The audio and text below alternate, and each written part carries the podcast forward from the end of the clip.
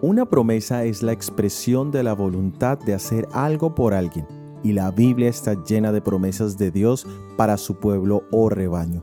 Hoy analizaremos las promesas más relevantes de Dios para su remanente. Somos Magnolia y Oscar. Bienvenidos al análisis bíblico. Comencemos. En Apocalipsis capítulos 12, versículo 17 y 14, versículo 12, encontramos las características del pueblo remanente o rebaño de Dios para este tiempo. En ambos pasajes encontramos que los mandamientos de Dios son una característica. Los diez mandamientos están en el libro de Éxodo capítulo 20 y al leer su introducción vemos algo muy interesante. Leamos en Éxodo capítulo 20 versículo 1 y 2. Y habló Dios todas estas palabras diciendo, yo soy Jehová tu Dios, que te saqué de la tierra de Egipto, de casa de servidumbre. Se nos dice que Dios habló estas palabras. De hecho, en hebreo se llaman las diez palabras. Pero la palabra en el original puede significar mandamientos o promesas. Es decir, podríamos decir los diez mandamientos, las diez palabras o las diez promesas. Pero miremos lo que había acontecido antes de la declaración de los diez mandamientos. Primero, Dios había sido fiel a su promesa a Abraham y liberó al pueblo de la esclavitud. Segundo, nada lo detuvo en su propósito, ni siquiera el líder más importante de Egipto.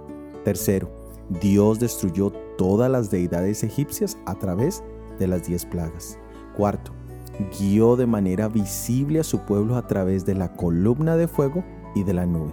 Quinto, la división de las aguas del Mar Rojo mostró su poder sobre las leyes de la naturaleza.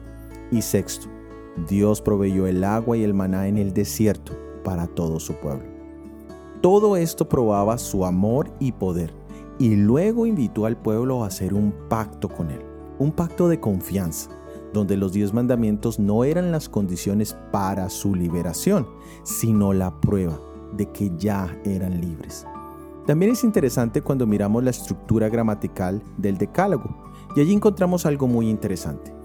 Cada palabra, mandamiento o promesa está en negativo y en la segunda persona y por último lleva un verbo. Por ejemplo, el sexto mandamiento se traduciría literalmente, tú no matarás. Lo mismo se puede hacer con el resto de los diez mandamientos, tú no cometerás adulterio. Tú no robarás, etc. Si bien por un lado es una prohibición, por el otro lado es la seguridad de que la obediencia está garantizada, no por nosotros, sino por Dios que da la promesa y la cumplirá en nosotros. ¿Cuál es entonces la diferencia entre una promesa y un mandamiento? Todo tiene que ver con quién es el hacedor de la acción.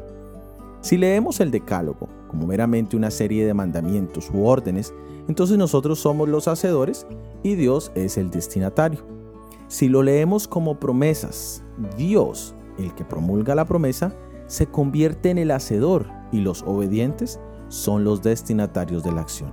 De hecho, en la Biblia, una promesa es una acción de Dios y nosotros, como obedientes, terminamos siendo los destinatarios.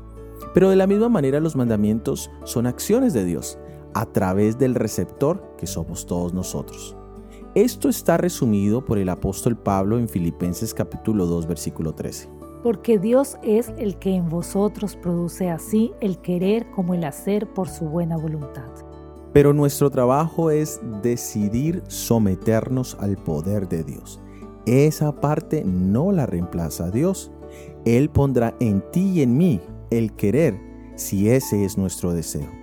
Debemos abrir nuestra mente para entender que recibir una promesa o un mandamiento de Dios es una invitación a cooperar con Él. Cada mandamiento es una promesa, aceptado por la voluntad, recibido en el alma, trae consigo la vida del Todopoderoso. Transforma la naturaleza y recrea en el alma la imagen de Dios. Jesús declaró en el Evangelio de San Juan capítulo 15 versículo 5. Yo soy la vid, vosotros los pámpanos. El que permanece en mí y yo en él, éste lleva mucho fruto, porque separados de mí nada podéis hacer. Él pagó el precio completo por toda la raza humana y vivió la vida perfecta que estábamos destinados a vivir. Pero tenemos que aceptar este regalo del gran Dios Todopoderoso. Tenemos que aceptar esta maravillosa promesa para su rebaño en el 2021. Y me gustaría terminar leyendo en el devocional Hijos e Hijas de Dios, página 58. Los diez mandamientos, harás y no harás, son diez promesas que se otorgan si rendimos obediencia a la ley que gobierna el universo. Gracias por haber escuchado nuestro episodio del análisis bíblico para esta semana. La próxima semana analizaremos como un olivo. Recuerda suscribirte a los devocionales diarios de Daniel en 365 días y si este material ha sido de bendición, por favor ayúdanos a hacerle más visible, dejándonos tus comentarios, dándonos un me gusta y compartiéndolo en tus redes sociales. Suscríbete al canal y todo ha sido producido por el Ministerio 147. Que Dios te bendiga. Amén.